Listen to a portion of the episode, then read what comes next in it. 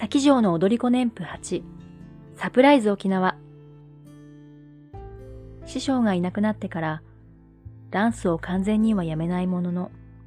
私は受けるクラスの定まらないレッスンジプシー状態でいた。別にクラスが定まらずとも、ダンスへの情熱を傾ける方法はいくらでもあったのだけれど、そもそも意欲もあまりない状態で、踊る機会も減っていた。その頃私はスポーツクラブのスタッフとして勤めていて、ボクササイズやストレッチなどのレッスンも担当していたため、全くダンスが活かせないというわけではない環境であったし、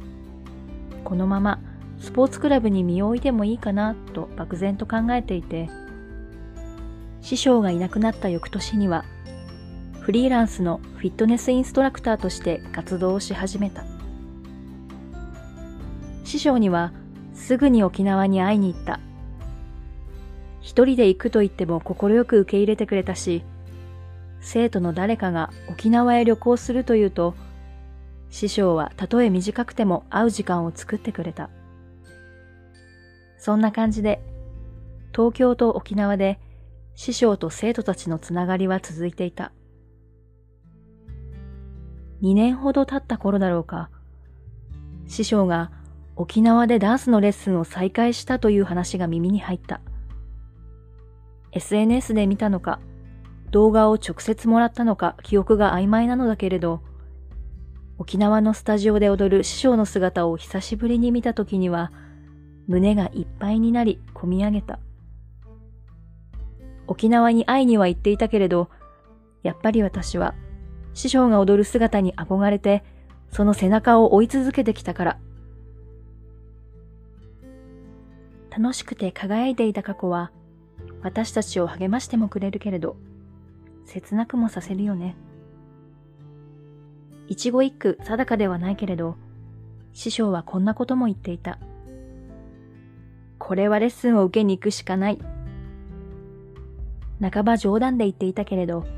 だんだんと本気になり、師匠のお誕生日の時期に合わせて沖縄に行き、師匠のレッスンにこっそり紛れ込んで待ち伏せ、ハッピーバースデーする、という計画が企てられた。実行犯は私と相方ちゃん。この相方ちゃんとは、ずっと一緒に師匠のもとで踊ってきて、感覚と好きなものが同じで、師匠の踊りももちろん大好きだから、結果的に二人で踊ると気持ち悪いくらいにシンクロするまでになった、かけがえのない友人。レッスン中もリハーサル中も散々泣く私を、また泣いたって言いながらいつもなだめてくれていた。相方ちゃんの存在は私のダンス人生に欠かせない。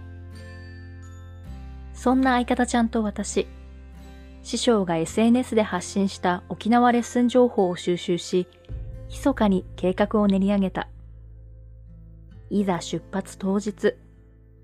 まさかの寝坊した私は、かろうじて眉毛だけを描いた薄い顔で、空港行きのバスに飛び乗る始末。しょっぱなから大騒ぎの珍道中だったけれど、無事に那覇空港に到着した。空港からそのままレッスンへ向かう。途中、腹ごしらえのために A&W でハンバーガーを買い、その日のレッスンがあるスポーツクラブの駐車場で時間を待ちながら食べようと思ったのだけれど、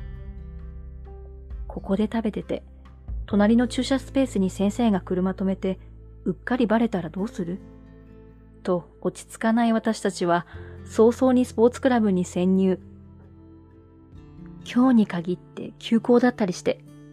せっかくバースデーメガネ買ってきたのに、と心配性、緊張もしてきた。スポーツクラブの受付で1日体験料金を払おうとしたら、おそらく常連さんであろうおばちゃんが無料体験チケットなるものをひょいっとくれたりして、